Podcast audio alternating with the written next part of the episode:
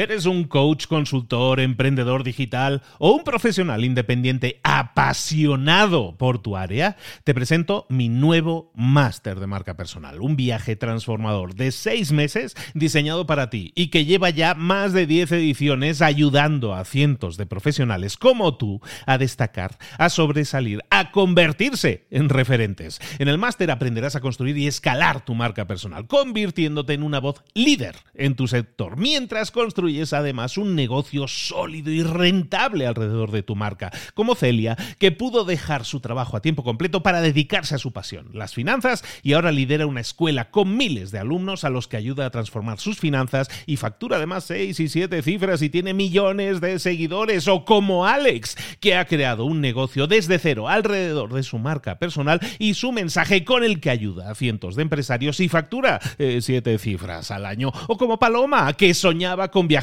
por el mundo y que ahora vive como nómada digital con cientos de miles de seguidores y más de 17.000 alumnos. Gracias al máster, su sueño pasó de ser una idea a una realidad rentable y reconocida.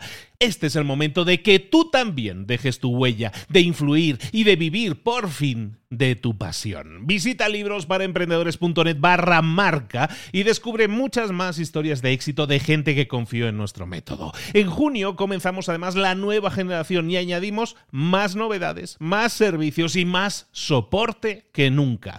Únete a la élite de profesionales que ya están cambiando sus vidas. ¿Estás listo? ¿Estás lista para desarrollar tu marca personal y ser nuestra próxima historia de éxito? Pues visita librosparaemprendedores.net barra marca y comencemos. Es muy habitual que muchos profesionales se queden atascados cuando llegan a un cierto nivel de éxito.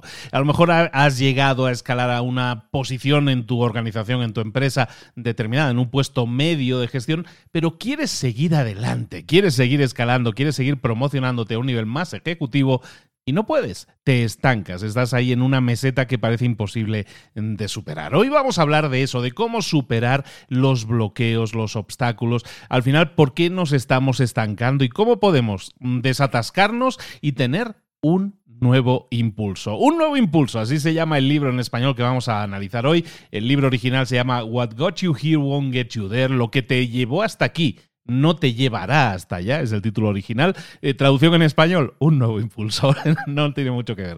Pero ahí vamos a ver una serie de hábitos que son erróneos en la forma en que tú te estás comportando en tu trabajo y que te están afectando en tu propio crecimiento. Es decir, vamos a desbloquear tu crecimiento y vamos a llegar, ahora sí, utilizando la frase típica, a un nuevo nivel. Este es el libro, un nuevo impulso que vamos a ver aquí y ahora en libros para emprendedores y más ¡Comenzamos!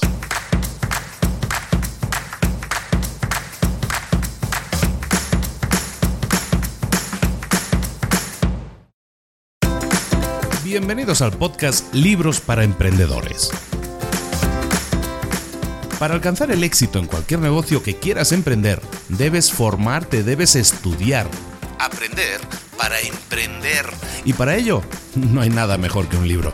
En el podcast Libros para Emprendedores te ayudamos de tres maneras. Primero, seleccionando los mejores libros del mercado para ayudarte a emprender, a mejorar en tu emprendimiento. Segundo, te ofrecemos gratis un resumen de los puntos más valiosos explicados en cada libro. Y tercero, te damos finalmente pasos a seguir para poner en práctica todas esas lecciones aprendidas y así poder acortar tu camino hacia el éxito ya sea marketing, ventas, liderazgo, emprendimientos, mentalización, eh, vamos a analizar lo mejor de lo mejor, de los mejores libros del mercado y te lo vamos a dar todo bien masticadito y listo para ser aplicado.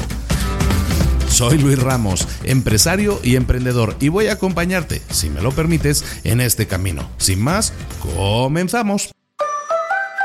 Muy buenas a todos, bienvenidos un día más a Libros para Emprendedores. Aquí estamos de nuevo con un nuevo resumen de un mega libro. Este libro que os traigo hoy es un libro escrito por un señor que se llama Marshall Goldsmith y que es visto o es percibido en el mundo, del mundo profesional como el gran mentor de la mayoría de emprendedores y empresarios más grandes del planeta. Marshall Goldsmith, que a lo mejor para muchos no es muy conocido, es exactamente eso, un mentor de negocios muy conocido, ya un señor ya mayor, ya retirado, pero que sigue funcionando muy bien en cuanto a los conocimientos que imparte. Este libro, aparte, tiene una historia mini personal, no voy a explicar muchas historias ni batallitas, pero cuando yo empiezo a resumir libros, fue precisamente con este libro. Cuando yo, yo he leído muchos libros toda la vida, pero no los resumía. Y hubo una época en mi vida, que fue en 2009, 2010, cuando yo empecé a resumirme, para mí, una serie de libros, ¿no?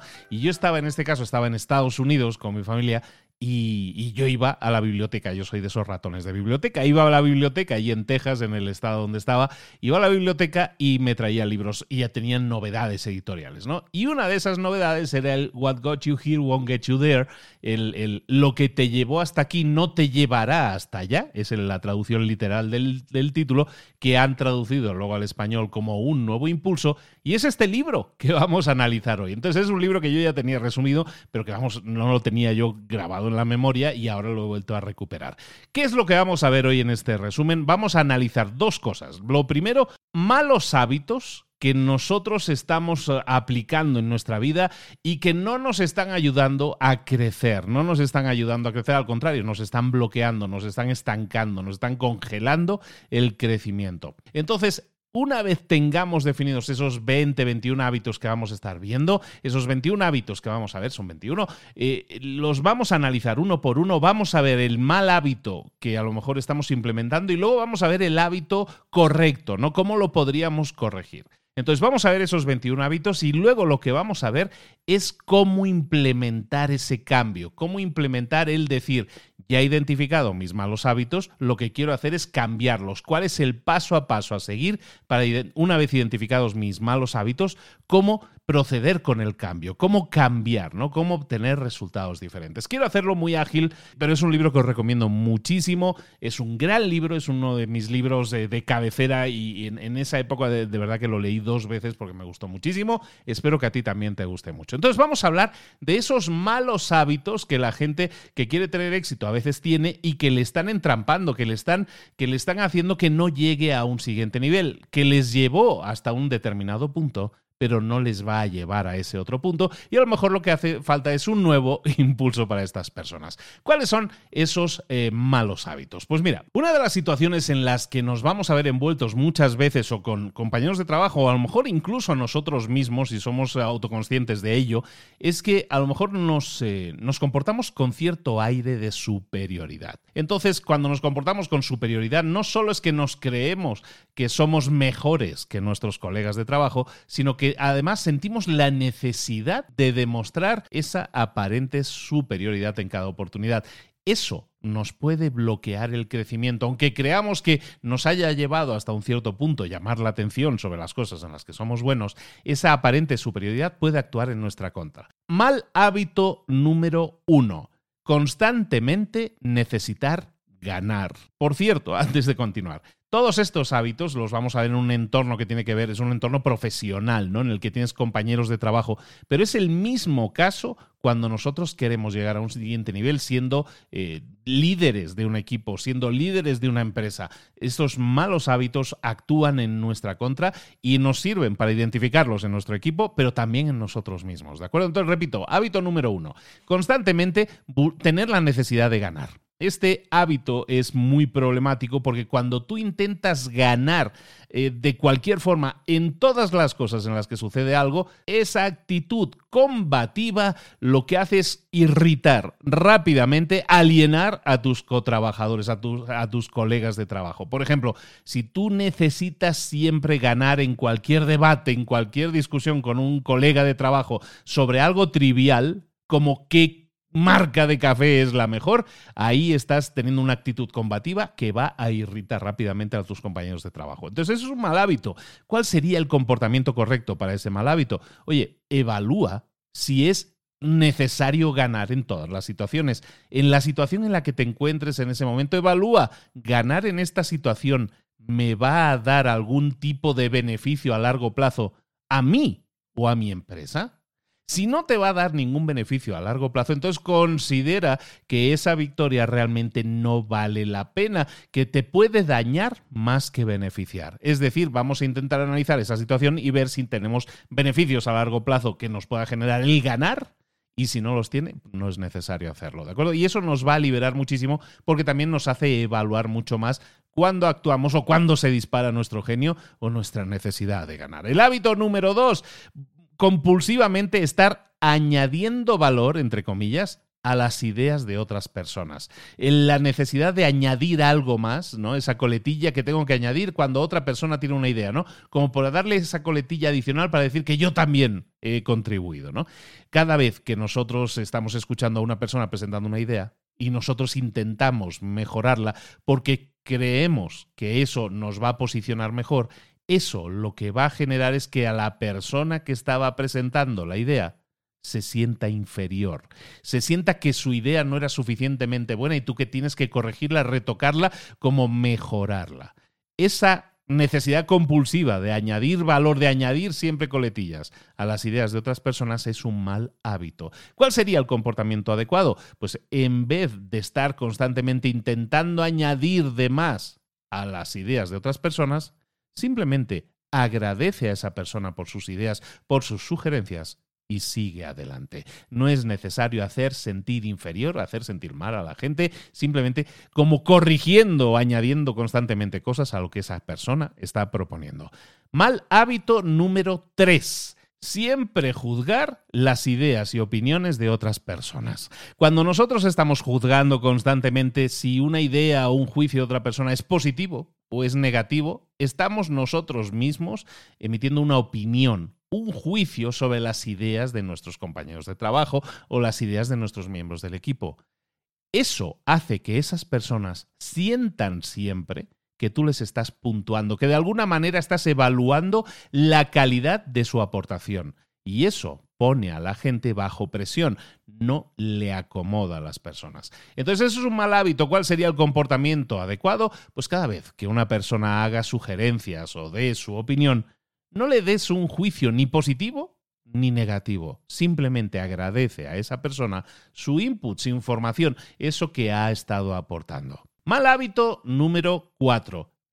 Usar de más las palabras no, pero o sin embargo. Cuando nosotros escuchamos la idea de una persona y utilizamos estas palabras, el no, pero, sin embargo, eh, lo que estamos haciendo es enviarle un mensaje a esa persona diciéndole, a lo mejor implícitamente, no explícitamente, pero implícitamente le estás enviando el mensaje a esa persona de decir, estás equivocado, yo tengo la razón y te voy a explicar por qué. Entonces, cuando tú le dices a una persona que están equivocados, lo que, está, lo que estás generando en esa persona es inmediatamente disparar el instinto de defensa, el instinto de contraatacar, el instinto de defender su punto para decir que ellos son los que tienen la razón. Y eso hace que una aportación se pueda convertir en un debate, se puede convertir en una discusión. Básicamente, en tu entorno de trabajo eso no va a hacer que sea un entorno sano. Entonces es un mal hábito el, utilizar, el sobreusar de más, el usar de más palabras como no, pero, sin embargo, e, eso no es un buen hábito. ¿Qué podemos hacer en su lugar? Bueno, considera si la crítica o lo que vas a aportar a esa persona, digamos, como corrección, si realmente es lo suficientemente importante para arriesgarte a, iniciar una, una, discusión. Si no lo es, si lo que vas a aportar realmente te lo puedes quedar para ti y es simplemente una opinión más no fundamentada, mejor nos la guardamos para nosotros mismos, ¿te parece? Hábito número 5 Hábito, recordemos, mal hábito número 5. Estamos hablando de malos hábitos que nos están impidiendo, muchas veces están bloqueando nuestro crecimiento y a lo mejor no nos estábamos dando cuenta. Mal hábito número 5, hacerle saber a la gente lo listo o lo lista que eres. Este hábito se manifiesta muchas veces cuando alguien intenta decirte algo que ha escuchado antes. A lo mejor tú le dices, mm, ya, ya lo sabía, o, uh, eso yo ya lo sabía, y, y ya voy tres pasos por delante la implicación de cuando tú dices ese tipo de cosas es que yo ya tuve esa idea antes que tú, lo que significa que soy más listo que tú. E, e, son cosas implícitas, evidentemente tú no llegas a decirle eso, espero, a otra persona, pero básicamente es un mal hábito cuando nosotros manifestamos siempre que ah, no me estás aportando nada nuevo, eso que me estás aportando ya lo sabía, o voy mucho más adelantado, o voy tres pasos por delante de ti. Básicamente le estás diciendo a esa persona que crees implícitamente que eres más listo que ella. Y eso lo que hace es eh, minificar a esa persona, la hace sentir eh, menos y te hace ver a ti como alguien arrogante. Vamos a intentar evitar eso, ese mal hábito de hacerle saber constantemente a la gente lo listo y avanzado que eres sobre todos los demás. Un comportamiento sano que podríamos utilizar en vez de ese sería si a alguien alguna vez te dice algo que, que a lo mejor tú ya has escuchado antes, le vas a decir gracias y vas a seguir adelante. No es necesario humillarlos eh, haciéndole saber que, que, eso tú ya lo sabías hace muchísimo tiempo y no hacía falta que estas personas eh, te aportaran nada. Otra área, otra, hemos estado hablando de, comportamientos que tienen que ver con la aparente superioridad que tú intentas transmitir a veces con tus malos hábitos. Otra zona en la que nosotros podríamos trabajar no solo es ese, en ese aire de superioridad, sino también en la comunicación. Cuando hacemos demasiado énfasis en la comunicación negativa y nos guardamos las cosas positivas.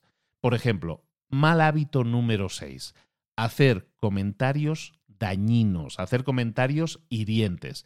Por ejemplo, si tú le dices a alguien que ha hecho, que ha aportado una sugerencia que a lo mejor no era demasiado buena o era demasiado tontita, demasiado obvia, si tú le dices a esa persona en una reunión, que están malgastando el tiempo de los demás, que están ocupando una silla ahí, pero simplemente están absorbiendo aire que no serviría a los demás. Hacer ese tipo de comentarios hirientes, agresivos, hacer ese tipo de comentarios, ¿qué van a hacer por ti? Te van a dar una, reputación de ser una persona muy poco amable y lo que van a hacer es girar a todos los demás en tu contra, porque inmediatamente no solo la persona agredida verbalmente por ti se va a sentir mal, sino todos los que hay alrededor se van a voltear, se van a, girar en tu contra. ¿Cuál sería un comportamiento mucho más saludable? Guardarte cualquier comentario hiriente para ti. Recuerda que ser agresivo, que ser maleducado con otro empleado, con un compañero de trabajo, eso no va a hacer que esa persona mejore su desempeño. Lo único que vas a conseguir con eso es que todos los demás te vean como un imbécil. Hábito número 7, mal hábito número 7, es expresar furia o desagrado hacia los otros. Si tú normalmente o con regularidad, habitualmente, te enfadas con tus colegas, con tus compañeros, con tu equipo, si estás constantemente enfadándote con ellos, la gente, ¿qué es lo que va a ver en ti? Te va a ver como alguien volátil, con alguien con poco autocontrol. Vas a parecer como una persona demasiado frágil emocionalmente y por lo tanto una persona frágil emocionalmente normalmente no es digna de demasiada confianza y entonces por eso no se le asignan nuevas responsabilidades. Fíjate que ese no sea uno de los hábitos que están bloqueando tu crecimiento. ¿Qué podríamos hacer entonces en vez de eso? Pues tener un comportamiento un poco más sano. Por ejemplo, siempre que haya una situación que, que tú identifiques que te enfadan, bueno, pues lo que vamos a hacer es eliminarnos de esas situaciones. Nos vamos a ir, nos vamos a apartar. Si eso no fuera posible, ahora sí, como decía aquel, ¿no? Vamos a respirar profundamente unas cuantas veces, vamos a pausar antes de reaccionar en caliente. Vamos a intentar cuidar esa, esa furia, ese control de nuestra furia para no estar enfadándonos constantemente y que esa imagen actúe muchísimo en nuestra contra. Mal hábito número 8 disparar al mensajero. Muchas veces nos enfadamos con la persona que nos tiene que decir algo negativo, que nos da noticias, malas noticias, ¿no? Y, lo que estamos haciendo es enfadarnos con el mensajero, cuando esa persona simplemente nos está haciendo llegar ese mensaje. Eso, ¿qué, qué ganamos con eso? No ganamos mucha cosa. Nuestra reputación de ser un líder injusto es lo único que vamos a ganar. Entonces, cuando tú dirijas tu rabia, hacia alguien que realmente no es culpable, estás mm, haciéndote ver como una persona injusta. El mensajero no creó esa mala situación, simplemente te la está transmitiendo. Por lo tanto, un comportamiento mucho más sano es cuando alguien te traiga malas noticias o una crítica negativa, agradecesela.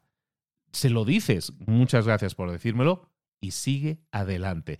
Si estás eh, enfadado, si la noticia que te han dado te ha enfadado, te ha molestado y te sientes desequilibrado en ese momento, mejor nos callamos y no decimos absolutamente nada y como los dibujos animados del coyote, que nos salga el humo por las orejas, pero nos lo guardamos. Mal hábito número 9.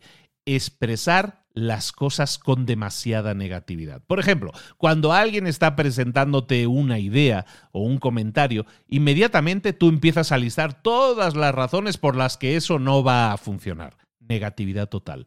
Entonces, lo que estás haciendo con, esa, con todos esos comentarios críticos, en vez de entregar de vez en cuando comentarios positivos, lo que estás haciendo es que la gente se canse de ti, de tu negatividad y que diga yo, ¿para qué le voy a aportar nada? Si cada vez que le digo algo me lo corrige, me lo niega, me lista todas las razones por las que va a funcionar, nunca una idea mía le sirve.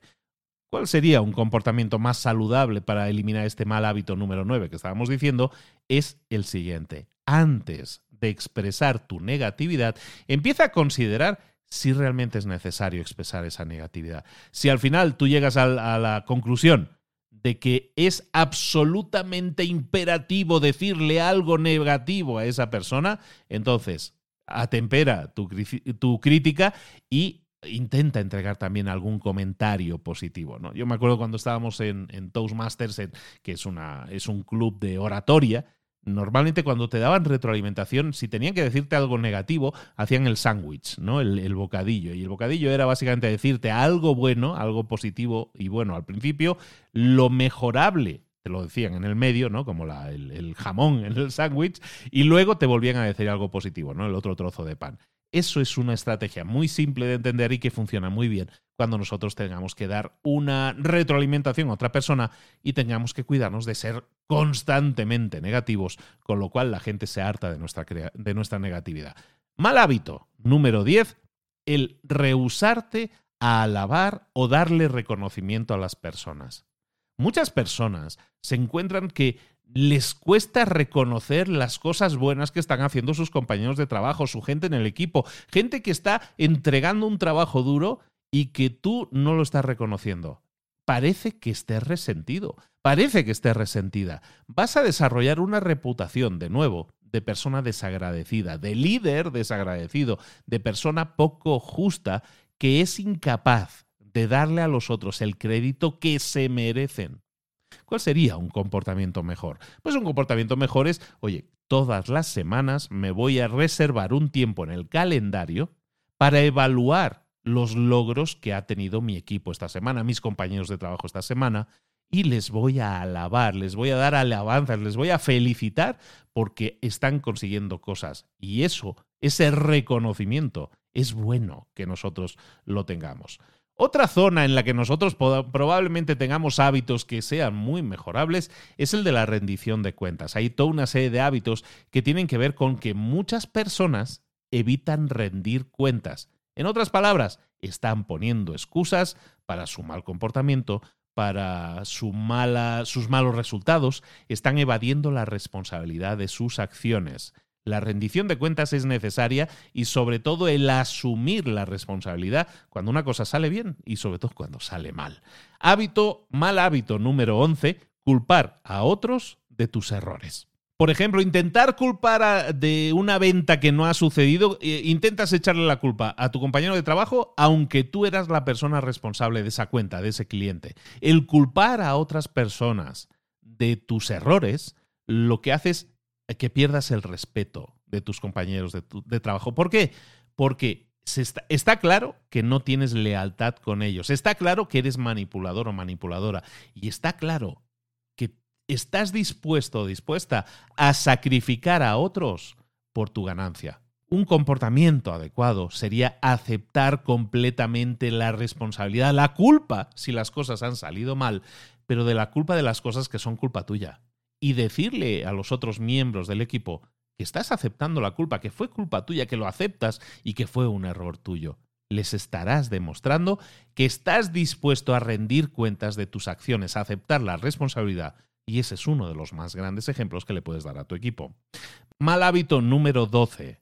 Tu mal comportamiento es consecuencia de errores del pasado, de luchas o, problemas que has tenido en el pasado. Cuando nosotros buscamos que nuestros colegas de trabajo, nuestros compañeros de trabajo se compadezcan de nosotros porque no hemos pasado mal en el pasado, lo que estamos generando es la pregunta en esas personas de ¿por qué creerás tú que es apropiado de llevarme a esas cosas que están en el pasado o poner una excusa de tu mal comportamiento ahora conmigo a una cosa que te sucedió en el pasado? Siempre que hagas eso, la gente poco a poco irá perdiendo el respeto por ti. Un comportamiento mucho más saludable es intentar tener una relación mucho más saludable con tu pasado, aceptarlo como algo pasado y hacer que el impacto, porque a lo mejor es real, ¿no? Pero el impacto que tiene el pasado en tu presente sea cada vez menor. A lo mejor tienes que hablar con un terapeuta, a lo mejor tienes que repasar todos esos temas que están ahí enquistados y, superarlos. Porque si no, culpar al pasado siempre de que es que me comporto mal o tengo mal genio porque me fue mal en la vida, o porque el divorcio, o porque tal cosa. No, vamos a, a centrarnos en el presente y a responsabilizarnos de nuestras acciones. Y si de verdad hay una influencia del pasado en nosotros, vamos a intentar, oye, que un terapeuta nos ayude a solucionarla. Hábito o mal hábito número 13 poner como excusa de tu mal comportamiento eh, es que es cosa de mi personalidad. Es decir, que es tu personalidad la culpable de tu mal comportamiento. Es un poco lo que decíamos en el anterior punto, ¿no? Eh, cosas que me influencian en el pasado me están atrayendo dificultades en el día de hoy, pero a lo mejor la excusa es la personalidad. Es que yo soy así, es que yo tengo la cara muy seria, es que yo me expreso de la manera, es que ese es mi tono de voz. Cuando culpamos a nuestra personalidad y decimos, no, yo me comporto de esta manera, soy así de brusco, porque es como yo soy, yo soy así, no voy a cambiar, como decía aquella canción, bueno, pues hay muchas personas que creen literalmente que su mal comportamiento no se puede cambiar porque es parte de su, de su personalidad. A menudo, en la mayoría de los casos, esto no es real. Es muy probable que cualquier persona que se aplique pueda desaprender sus malos hábitos. Y si tú sigues manteniendo que tú no puedes, que es porque tú eres así, la gente, de nuevo, como decíamos en el punto anterior, va a perder el respeto por ti. Algo mucho más sano a la hora de comportarse de esta manera es, oye, considerar si realmente eres incapaz de cambiar tu mal comportamiento o no. O a lo mejor lo que pasa es que estás poniendo esa excusa porque ni siquiera lo quieres intentar. Si este fuera el caso, entonces sé consciente de que ese es el problema, no estás dispuesto o dispuesta ni siquiera a intentarlo y vamos a intentar llegar a un compromiso de cambiarlo. No va a ser fácil, pero la gente te va a respetar mucho más si lo haces. Mal hábito número 14. Negarte a cambiar porque dices que así eres más auténtico. Hay alguna serie de profesionales que creen que sus hábitos más dañinos deberían ser celebrados, no deberían cambiarse, porque esos hábitos son parte de esa, de esa autenticidad, ¿no? De esa, de esa persona auténtica y diferente que es. Esa actitud es egoísta. Y da igual el impacto que tenga tu comportamiento, si fuera positivo o negativo. El impacto en las otras personas es un impacto que daña tu reputación profesional. Un comportamiento mucho más saludable, recordar que tus sentimientos, que tus sensaciones, que la forma en que tú te sientes, no es lo único que importa en esta vida. No seamos egoístas. Pregúntate, si yo tengo que priorizar actualmente mis sentimientos, ¿eso va a dañar a otras personas? ¿El ponerme a mí por delante o que mis sentimientos sean lo primero va a dañar mi relación con otras personas o va a dañar directamente a otras personas? Eso no puede suceder. Y no porque seas, entre comillas, auténtico o auténtica y te niegues a cambiar, si eso daña a otros, tienes que, tienes que eh, ponerte a cambiarlo, a analizarlo y modificarlo inmediatamente. Mal hábito número 15. Nunca disculparse. Muchísimos, muchísimos eh, profesionales encuentran súper doloroso y humillante el pedir perdón, porque creen que les hace ver débiles. Sin embargo, cuando tú no te disculpas y has hecho algo malo y no te disculpas, la gente que ha sufrido por culpa de tus acciones lo que vas a hacer es ganarte una reputación de ser una persona sin sentimientos y una persona arrogante que no es capaz de pedir perdón. Un comportamiento mucho más sano, bueno, pues evidentemente cuando hayas hecho algo mal, cuando hayas te hayas equivocado en algo, vamos a disculparnos ante la persona o personas que se han visto afectadas por tu comportamiento. No dejes que el orgullo se meta en medio en vez de intentar arreglar las cosas. Otra área en la que probablemente nos estemos estancando y, tiene que ver con hábitos que nosotros podríamos cambiar es cuando nosotros nos rehusamos a expresar gratitud o escuchar a otros. Cuando nosotros hablamos con otras personas y no le damos las gracias o nos negamos a, lo mejor a escuchar a otras personas, esos elementos que tú estás aportando son cruciales en una buena o mala relación, si no los tienes, en una buena o mala relación con tus colegas, con tus compañeros o siendo un mal líder.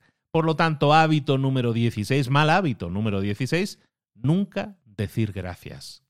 Y fíjate que muchos líderes evitan expresar la gratitud porque, porque la ven como otra forma de debilidad. No les gusta reconocer que ellos necesitan de vez en cuando la ayuda de otras personas eh, y claro, cuando tú eres incapaz de darle las gracias a otras personas, ¿cómo te vas a ver? Como una persona arrogante y desagradecida. ¿Cuál sería un comportamiento sano? Pues no tiene mucho misterio, ¿no? Trágate tu orgullo y dale las gracias a la gente cada vez que recibas ayuda de esas personas. Muchísimas gracias. ¿Vale? Hábito número 17, rehusarte a escuchar a otras personas. Muy a menudo, la gente que se cree exitosa, que no, eso es una, una actitud, una sensación mental muchas veces, la gente que se cree exitosa y con mucha confianza en sus habilidades, le cuesta mucho escuchar a otras personas. ¿Por qué? Porque consideran que escuchar a otras personas, a lo que tienen que aportar a otras personas, eso es una pérdida de tiempo. Entonces, en vez de sentarme a escuchar las ideas de otras personas, porque creo que no me pueden aportar nada, ¿qué es lo que voy a hacer? No escucharles, hacer lo que me dé la santa gana. Cuando estás haciendo eso, cuando te niegas a escuchar las opiniones o aportaciones de otras personas, estás destruyendo la confianza de la persona que te intenta hablar le estás haciendo sentir poco importante y estás probablemente sembrando el resentimiento en esas personas. ¿Cuál sería, eh, ¿Cuál sería el comportamiento más adecuado? Evidentemente, escuchar a otras personas con respeto. Cualquier idea puede ser válida o a lo mejor esa idea no se lleva a cabo, la idea que te están aportando, pero dispara otra serie de ideas que pueden hacer que la gente se sienta escuchada, valorada y pueda hacerte avanzar. Recta final de los eh, malos comportamientos o malos hábitos que deberíamos, eh, que deberíamos evitar son todos aquellos que tienen un impacto negativo en la gente que está a nuestro alrededor. Por ejemplo, el hábito número 18. El hábito número 18 es retener o ocultar información a tus compañeros de trabajo. Muchas veces la gente hace esto por accidente, ¿no? Están tan ocupados que se olvidan de pasarle la información importante a sus compañeros. Pero a menudo esto no es accidental. Si es accidental o no es lo de menos. Lo, importante aquí es lo siguiente. Cada vez que tú ocultas información a otras personas y eso se descubre, ¿qué sucede? Que esas personas van a dejar de tener confianza en ti. Se van a comenzar a preguntar qué otra cosa no te estarás guardando o les estarás ocultando. Por lo tanto, un comportamiento mucho más sano es siempre definir en tu día también un tiempo determinado para compartir información con las personas que necesitan saberlo, ya sea por mail, por teléfono, en persona. Eso es un comportamiento mucho más sano. Hábito número 19. Quedarte tú con el crédito del éxito de otras personas. Cuando tú vas por ahí diciendo que tú eres el responsable de un determinado logro, de un determinado éxito, pero a lo mejor la realidad es que tú tuviste muy poco que ver o aportaste muy poquito, ¿Qué va a generar eso en las personas que sí aportaron mucho? Lo que va a generar es rabia, que la gente se amargue y eso lo único que consigues con eso es una cosa, que tu reputación sufra. ¿Por qué? Porque esas personas lo apuntan, ¿eh? Y como decían en el Juego de Tronos, ¿no? El norte recuerda, ¿no? El norte siempre recordamos, ¿no? Pues la gente no se va a olvidar de que tú te llevaste o te pusiste una medallita que, que no era tuya. Un comportamiento mucho más sano es cuando a ti te den algún tipo de felicitación por un logro siempre considera si hay otras personas que hayan contribuido a, ese éxito y que siempre les des su lugar a esas personas. Si otra persona te ayudó, siempre darles el crédito. Mal hábito número 20. Ya vamos terminando, el 20 y el 21. Vamos con eso. El mal hábito número 20 es el del favoritismo. ¿Qué es favoritismo? Pues es tratar a algún miembro de tu equipo mejor que a los otros. Y no porque estén haciéndolo mejor, no porque su rendimiento sea mejor, sino simplemente porque te caen mejor, porque te gusta más esa persona. ¿Qué estás haciendo con eso? Estás sembrando el resentimiento entre los miembros de tu equipo que están trabajando duro, pero que no ven recompensado ese trabajo porque pues que es que no les caes tan bien, no, a ti no te caen tan bien esas personas. Entonces, un comportamiento mucho más sano es cada vez que nos, que nos sintamos tentados de favorecer, de, de darle más, eh, más alabanzas que a lo mejor inmerecidas a un miembro del equipo en particular, cuestiónatelo. ¿Estoy haciéndolo basado en su desempeño? ¿Esta persona merece esa recompensa, merece ese aplauso realmente por su desempeño o simplemente porque me cae bien? Y si es así, retén ese, esa recompensa porque no le estás haciendo ningún bien a, toda la, a todo el feeling, a todo el sentimiento que tiene tu equipo. El mal hábito número 21, y con ese terminamos los hábitos, es obsesionarte con alcanzar metas. Muchas veces nos obsesionamos y tenemos esa visión de túnel en la que estamos totalmente muchas veces demasiado enfocados en conseguir alcanzar metas y eso nos lleva a ser mal educados, al abusar de otras personas, porque sentimos la necesidad de llegar y alcanzar esas metas y me da igual que mis acciones dañen a otras personas. Ser una persona despiadada, aunque es muy muy peliculero el hacerlo así, te va a generar una reputación de ser alguien que que al final te puede clavar un cuchillo por la espalda, que no tiene corazón en resumen, una persona con la que no es agradable trabajar. ¿Cuál sería el comportamiento adecuado? Constantemente reflexionar sobre el comportamiento que estás teniendo y si ese comportamiento es realmente necesario y te está ayudando a alcanzar esas metas o no. Y considera también si eso además está generando algún tipo de consecuencia negativa. Y si así fuera, vamos a pedir disculpas a aquellas personas a las que podamos haber dañado y nos lo apuntamos y modificamos nuestro comportamiento. Muy bien, entonces si tienes esta lista, que la tienes aquí disponible para ti en este episodio y la puedes volver a escuchar, ya tienes esta lista de malos hábitos, de 21 malos hábitos que mucha gente que se considera exitosa normalmente elimina y eso favorece su crecimiento. Ahora es el momento de explorarte y ver qué es lo que tú estás cometiendo ahí mal, lo que, lo que tú estás haciendo mal y que podría mejorarse. Y una vez tengas ahí listados tus malos hábitos, no quiere decir que tengas los 21, espero que no tengas los 21, pero si hay alguno de esos hábitos que tú dices, Lee, la verdad, yo soy muy del 7 o soy muy del 9, bueno, pues entonces lo que tenemos que hacer es superar esos malos hábitos, eliminarlos. Entonces, en el libro, en el libro recordemos que estamos viendo un libro que se llama en el original Lo que te llevó hasta aquí, no te va a llevar hasta donde quieres llegar, que en español han traducido como un nuevo impulso. En este libro hay un proceso de tres pasos que nos va a servir para eliminar nuestros malos hábitos. El paso número uno, evidentemente, es el que estábamos hablando ahora, identificar nuestros malos hábitos. ¿Cuál es el paso número dos? Iniciar el proceso del cambio. Y el paso número tres es, una vez lo hayamos hecho, discutir, debatir sobre nuestro cambio de comportamiento con nuestros compañeros, no hacerlo en solitario. Entonces vamos a ver un poco más a detalle estos tres pasos para ir terminando con el resumen del libro.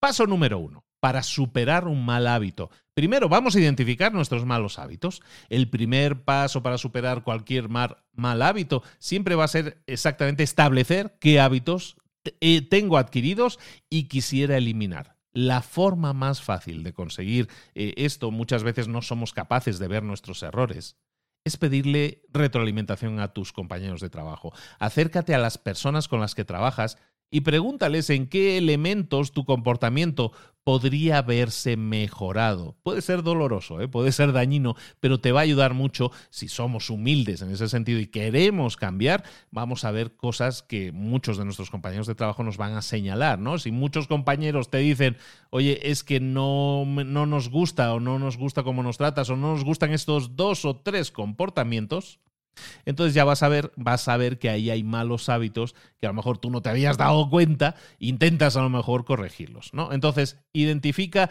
eh, mediante la retroalimentación de otros qué es aquello que esas personas eh, ven que tú podrías mejorar. Ojo, preguntarle a tus compañeros de trabajo no significa preguntarle a gente que sean tus coleguitas, que sean tus amiguitos significa preguntarle a gente de todos los niveles. Es realmente una evaluación 360, ¿no? Una evaluación 360 grados. ¿Por qué? Porque vamos a buscar a gente que, que puedan ser tus jefes, que puedan ser tus colegas, compañeros de nivel o incluso tus subordinados. Gente que trabaje para ti, que trabaje en tu equipo. Cuando nosotros estamos eh, haciendo eso, estamos buscando a muchos niveles cómo nos ve un jefe, cómo nos ve un compañero y cómo nos ve un posible empleado. Y eso nos va a dar muchísima más información porque muchas veces nos comportamos de manera diferente con el jefe o con el subordinado. Eso nos va a servir para identificar muchas cosas que a lo mejor tenemos que cambiar. Una vez lo tengamos, a lo mejor tenemos una lista de múltiples hábitos que deberíamos cambiar. Nunca intentes cambiarlos todos a la vez. ¿Por qué? Porque mentalmente va a ser muy difícil que lo puedas conseguir. El proceso de cambio necesita que hagas uno a la vez y una vez esté fijado ese nuevo comportamiento, pases al siguiente. Eso nos lleva al paso número dos. Una vez hemos identificado nuestros malos hábitos, debemos iniciar con el proceso de cambio, que así le llaman en el libro.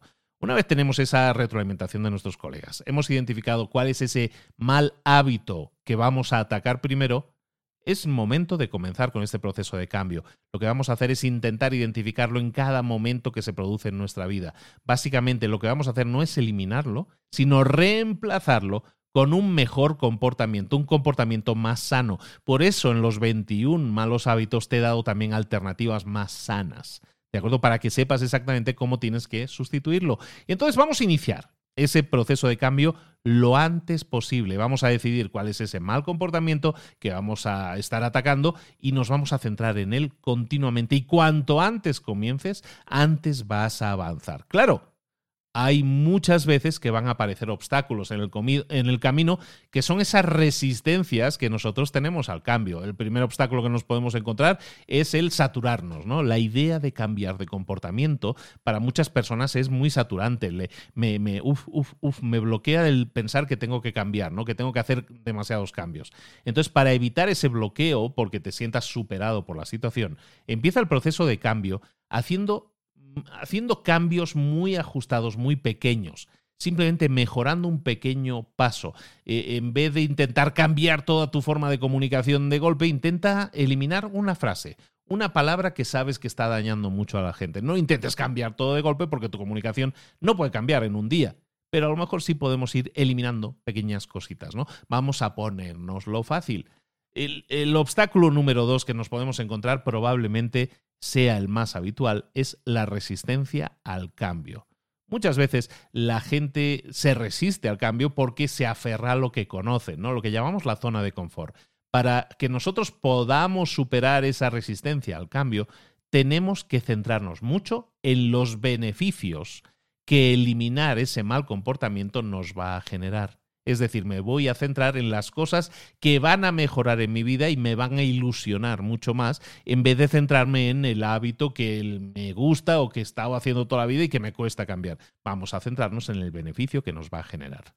El paso número tres, el último paso que nosotros tenemos que tener en cuenta a la hora de desarrollar un cambio de hábitos, es el debatir nuestro cambio de hábitos con otras personas el movimiento que tú hagas para conseguir eliminar un mal hábito y lo vayamos a repetir con el tiempo, lo tenemos que comentar con otras personas. Tenemos que hacerle ver a otras personas que hay un cambio de comportamiento, que, que ellos sean los evaluadores de si ese cambio ha sido efectivo o no. Y eso a lo mejor te puede llevar a tener una serie de conversaciones que pueden resultar incómodas. Una conversación que puedes tener a lo mejor es la de disculpa la de disculparte por un mal comportamiento previo. Pero decir lo siento le muestra a tus compañeros de trabajo que sabes que estabas haciendo algo mal, que sabes que estabas haciendo algo mal y además que aceptas la responsabilidad de tus actos. Eso además le ofrece a la gente la posibilidad de cierre y de seguir adelante y de que no se enquiste ese problema o esa sensación o esa mala imagen que tú les generaste y que te perdonen pedir perdón ayuda muchísimo. Habrás ganado un pequeño paso para el hombre, pero un gran paso por la humanidad, que decían aquellos, pero sobre todo estarás apuntando a restaurar tu reputación, que probablemente está dañada. Entonces, ese es un tipo de conversación que vas a tener que tener, probablemente. También la conversación número dos que a lo mejor vas a tener es la de anunciar a los demás tu intención de cambiar. Cuando tú les dices a tus compañeros de trabajo, a las personas que te rodean, esto incluso funcionaría a nivel familiar, también lo podemos ver así, pero cuando tú le dices a tus compañeros que vas a intentar superar un mal hábito, que lo identificas, que sabes que no te suma, que sabes que no le estás sumando al resto del equipo y que estás completamente comprometido o comprometida a cambiar, le estás diciendo a esas personas que las percepciones negativas que tenían de ti se pueden ir yendo al traste, se pueden ir eliminando porque eres una persona que ahora está enfocándose al 100% en identificar errores del pasado y eliminarlos para que no se vuelvan a producir. ¿Algún otro tipo de conversación que vas a tener? Hemos hablado de dos hasta ahora, la de pedir disculpas por tu comportamiento pasado, la de anunciar tus intenciones de cambiar. Otra conversación que puedes tener es la de seguimiento o la de petición de seguimiento, el pedirle a tus colegas que de forma regular, a lo mejor una vez al mes, pedirles o, o, tener una cita o agendar una reunión para que podáis comentar sobre el avance de tus intentos de cambio. Eso, ese seguimiento le está dando una unidad de medida a lo que tú haces si tú eres capaz de una vez al mes ver si ha habido avances o no, pero sobre todo verlo desde la óptica de una persona que trabaja contigo, primero, va a mejorar muchísimo tus resultados, pero sobre todo va a mejorar la opinión que esas personas tienen de ti e incluso les va a hacer que se den mucho más rápido cuenta de que has cambiado, de que tu comportamiento es mucho mejor. Cada vez que haces seguimiento con tus compañeros de trabajo, pídeles información de, de cómo ha sido este mes de trabajo y cómo ha sido la evolución, pero también pídeles consejo de qué es aquello que podría mejorar todavía más tu comportamiento de aquí en, de aquí en adelante para el siguiente mes. Ese tema de, de, compromiso con otras personas para el cambio es un tipo de consejo que ellos te pueden dar y un tipo de beneficio que generan en ti que te va a crear un futuro mucho más positivo, mucho mejor, mucho más humanizado, en el cual no te vas a culpar a ti mismo, ni te vas a dañar a ti mismo o a ti misma por los errores del pasado y sobre todo no vas a afectar negativamente a otras personas ni los vas a dañar. Este libro que hemos visto hoy, y ya estamos terminando, que espero que te haya gustado mucho como siempre, es un libro que se llama en el original eh, What Got You Here Won't Get You There, lo que te llevó hasta aquí no te va a llevar hasta allá. Y ese libro se publicó en el año 2007, en español se llama Un nuevo impulso, se ha traducido como Un nuevo impulso. Y este es el libro que hemos resumido, que hemos analizado para ti en el día de hoy, aquí en Libros para Emprendedores. Recuerda una cosa, tenemos cientos de libros también analizados, resumidos para ti en este podcast pero no tiene sentido que sigas coleccionando conocimiento si no lo pones en práctica. Este libro que hemos visto hoy tiene un montón de información, 21 malos hábitos. ¿Cuáles de ellos has identificado y estás cometiendo esos errores y podrías estar corrigiéndolos? Se trata de que pases a la acción. Pasar a la acción es simplemente escuchar a lo mejor un punto de este libro y decir, vale, ¿sabes qué? Pauso aquí y me voy a poner a corregirlo voy a hacer cosas diferentes para obtener resultados diferentes. En este libro estamos hablando de que muchas veces nos estamos viendo atascados en nuestro crecimiento. Y no sabemos muchas veces decir por qué. Aquí te he dado 21 razones que probablemente estén erosionando, estén dificultando tu crecimiento. ¿Qué vas a hacer con ello? ¿Qué vas a hacer con esta información? ¿Coleccionarla y decirle al mundo, pues sí, me entretiene mucho escuchar a Luis hablando de libros? Pues me parece perfecto, te lo agradezco mucho, pero me, te agradecería mucho más que lo pusieras en práctica, que pases a la acción, que tengas resultados y si es posible, entonces sí me lo comentas y me, va a dar mucho gusto porque me, me alegra mucho el día cuando recibo mensajes diciendo, oye, te llevo escuchando hace un tiempo, eh, escuché el resumen de este libro, lo puse en práctica y me funcionó y me dio un montón de resultados. Muchísimas gracias, gracias, gracias. Pues eso, de verdad que yo también lo agradezco mucho. Ojalá y así sea. Te pido un único favor. Estás escuchando esto en Spotify, estás escuchando esto en Evox, estás escuchando esto en, en Apple Podcast tienes posibilidad de eh, de darme cinco estrellas, si te ha gustado este resumen, si te ha sumado, si te ha servido. Eh, todos tienen un sistema de puntuación debajo del nombre, normalmente vas a ver unas estrellas. Puntúame ahí si es posible lo más, lo más alto posible y si en esa plataforma donde estás te permiten dejar un comentario, pues también esa retroalimentación también me sirve y me suma mucho. Como veis, seguimos haciendo resúmenes completos de libros, pero los estamos equilibrando con resúmenes cortos de libros. Pero en resumen, ya sea un episodio corto o un episodio largo, lo que estamos haciendo es traerte siempre los mejores libros con estrategias, con tácticas, con pasos a seguir que si los pones en práctica, si pasas a la acción, tus resultados van a ser positivos e inevitables. Soy Luis Ramos, esto es Libros para, para Emprendedores. Recuerda suscribirte si no estás suscrito al podcast y si no estás suscrito a mi email, a mi email diario, a mi correo electrónico diario que estoy enviando con un montón de información adicional, ya tardas. Por cierto, ¿dónde se apunta uno a esto, Luis? Que no me lo has dicho. Te vas a nuestra página, librosparaemprendedores.net, y ahí nada más, debajo de mi foto, vas a ver que hay una, una zona para apuntarte a nuestra lista de correo. Todos los días estoy enviando un correo que yo creo que es de mucho valor y mucha gente me lo está valorando positivamente, pues eh, espero que tú también seas una de esas personas. Ahora sí que mucho tarde en despedirse que no se quiere ir, pues yo estoy tardando mucho, es como que no me quiero ir, pero ya, te dejo que sigas adelante con tu día, disfrutándolo, pasando a la acción y obteniendo resultados eh, diferentes, productivos, constructivos y grandes positivos en lo personal y en lo profesional. Un abrazo grande de Luis Ramos. Nos vemos la próxima semana en Libros para Emprendedores. Saludos. Hasta luego.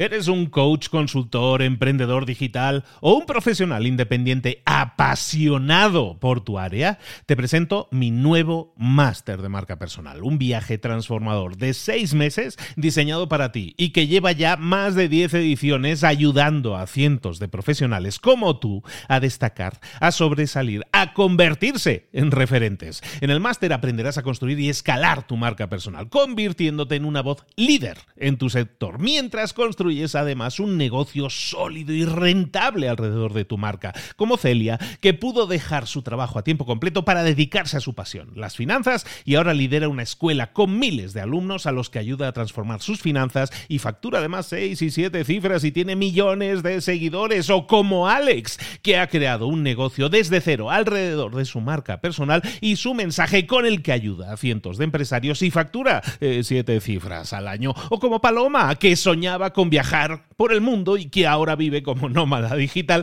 con cientos de miles de seguidores y más de 17.000 alumnos. Gracias al máster, su sueño pasó de ser una idea a una realidad rentable y reconocida. Este es el momento de que tú también dejes tu huella, de influir y de vivir por fin de tu pasión. Visita librosparaemprendedores.net barra marca y descubre muchas más historias de éxito de gente que confió en nuestro método. En junio comenzamos además la nueva generación y añadimos más novedades, más servicios y más soporte que nunca. Únete a la élite de profesionales que ya están cambiando sus vidas. ¿Estás listo? ¿Estás lista para desarrollar tu marca personal y ser nuestra próxima historia de éxito? Pues visita librosparaemprendedores.net barra marca y comencemos.